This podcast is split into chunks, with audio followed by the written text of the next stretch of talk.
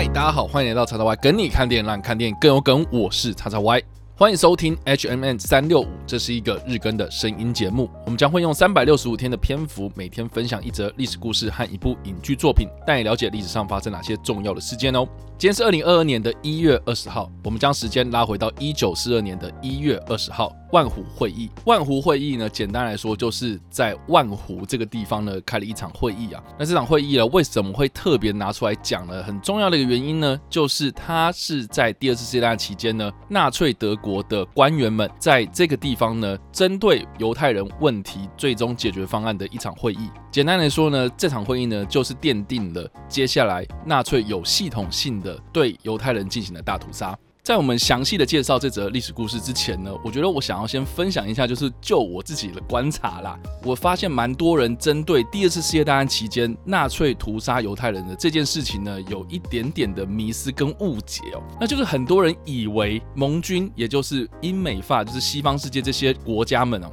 他们已经知道了纳粹在屠杀犹太人，所以他们才发动这场战争。我觉得实际上这个是有点倒因为果。所以简单来说呢，其实并不是因为盟军知道纳粹德国他们在杀犹太人，所以他们要去进攻德国，所以他们要打倒纳粹，不是哦，反而是纳粹屠杀犹太人的这个行为呢，是在。后来第二次大战末期的时候呢，盟军越来越深入德国的核心地带的时候呢，就发现了很多这些集中营，或是他们屠杀犹太人这些地方。然后后续呢，在二战之后，像是非常有名的纽伦堡大审之后，才开始陆陆续续的进行了所谓的转型正义的工作。那这些工作呢，不外乎就是要去重建这些纳粹过去可能做过的一些事情，然后并且辅以很多的证据跟史料来进行加害者对于被害者们的这些加害过程的还原哦，所以我自己是觉得，像台湾我们或是世界各地呢，各国他们针对过去的一些历史记忆的伤痛啊，常常也是想要去推动一些像是转型正义啦，或是历史还原的这些东西哦，但是往往都没有推动的很好。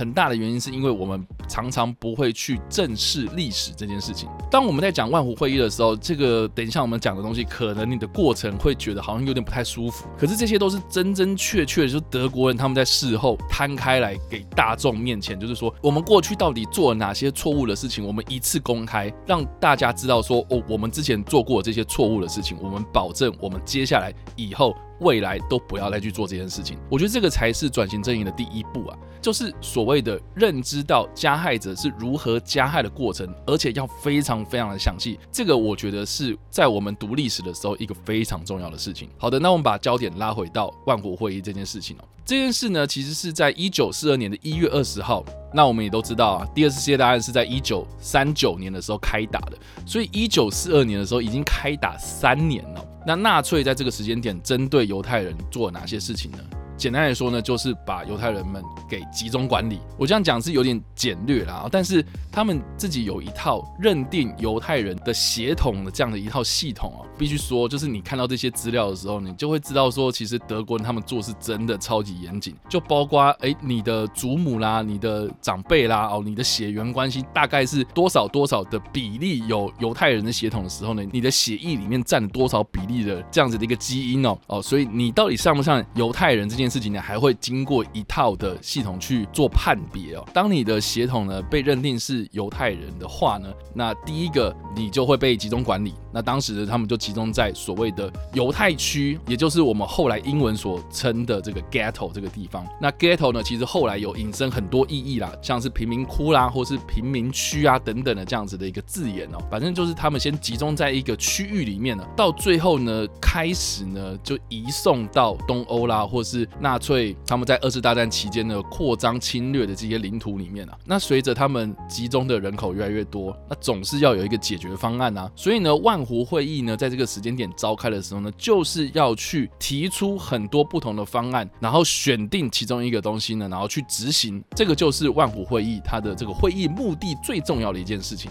那我觉得值得一提就是说呢，他们并不是一开始就想说我们要把这些犹太人全部杀掉，他们有很多不同的方案，包括送到哪里哪里哪里。好，其中有一个呢，我觉得蛮有趣的，就是说他有一个计划是要把所有的犹太人全部送到马达加斯加岛上面，这是非洲右下方的那块岛啊。所以故事讲到这里啊，如果你有看过《晋级的巨人》这个日本动画的话，在那个故事里面，有一群人把另外一群人赶到某个外海的小岛上面，哎，这个是不是就很像当初纳粹德国他们想要去做？转送犹太人到某个地方的这样的一个行为，其实我觉得《晋级的巨人》某种程度上来讲，他也是在讲战争跟当时二战对于种族这件事情的一些行为哦。那我们刚刚所提到这个马达加斯加计划呢，实际上是在一九四一年七月的时候呢，由德国的空军司令啊，也就是戈林呢，他所提出来的。那当时他所提出来的这个建议呢，主要就是要放逐嘛。但是呢，对于所谓的判决或是对于未来的这个走向呢，并没没有太明确的一套计划进行实施哦，所以在后续的评估呢，马达加斯加这个计划呢，因为成本太高啊，没办法执行啊。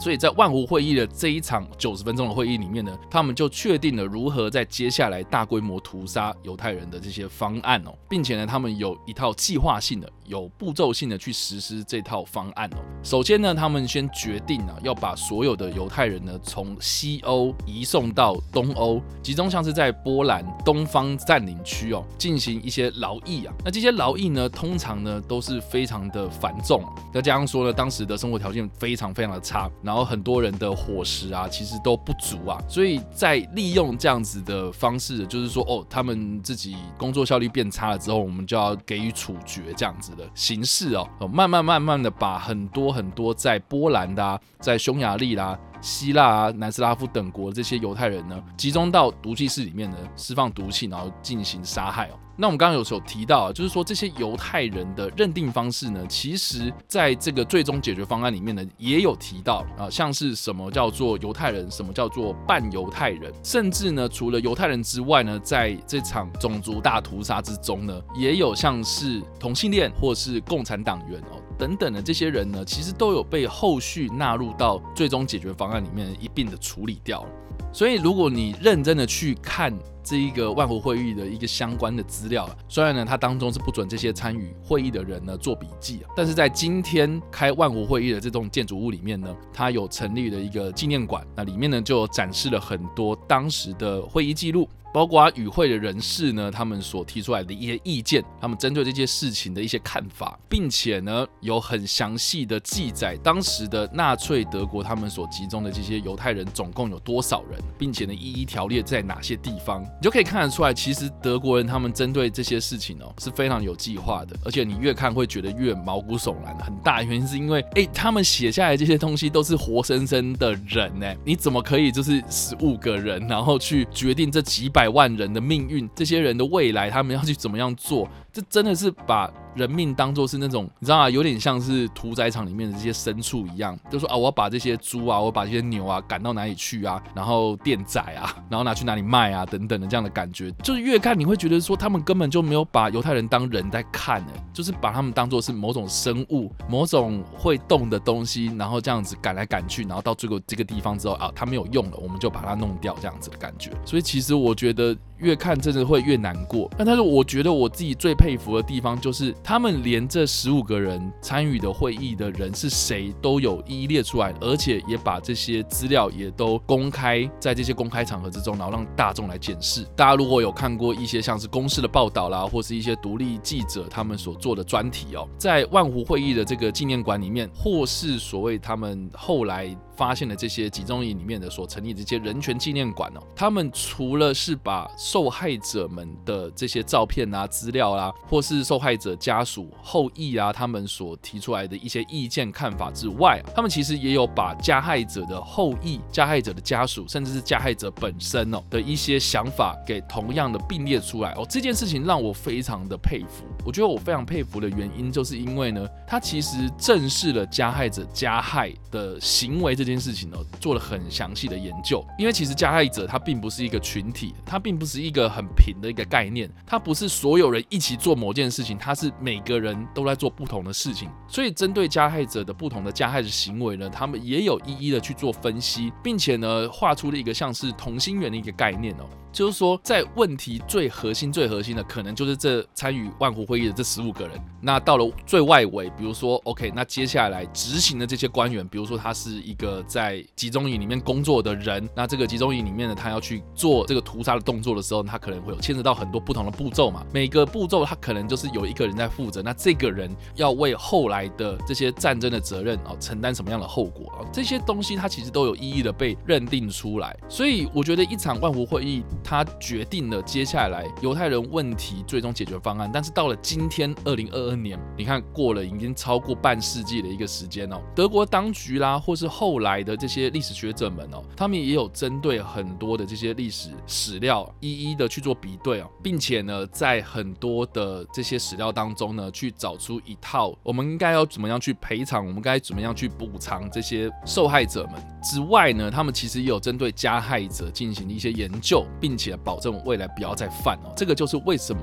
我们世界各国很多的地方都在推动转型正义，但是德国呢是一个转型正义的典范哦，而且做的非常非常的到位哦。我觉得是一个很关键的原因啊。那其实这十五人到底是谁呢？他到底是凭什么去决定这一千一百万个犹太人的命运呢？其中一个最大的关键呢，就是当时的希特勒啊，他并不是直接告诉这些十五个人，或是告诉他们这些高级的纳粹官员们哦，就是说哦，我就是要杀犹太人，没有，他并没有就是直接指示说我们要屠杀犹太人，他只是说哦，我们希望犹太人的问题能够获得解决。那光这“解决”这两个字呢，就让这些官员们去思考一下嘛，他就说那要怎么样去解决呢？所以他就任命当时的亲卫队的领。领袖啊，也就是西莱姆这个人呢，去执行召开这个万湖会议。那但是西莱姆本人他并没有在万湖会议现身哦，反而是亲卫队的上级集团领袖海德里希这个人啊，也就是当时的纳粹德国的国安局总局局长，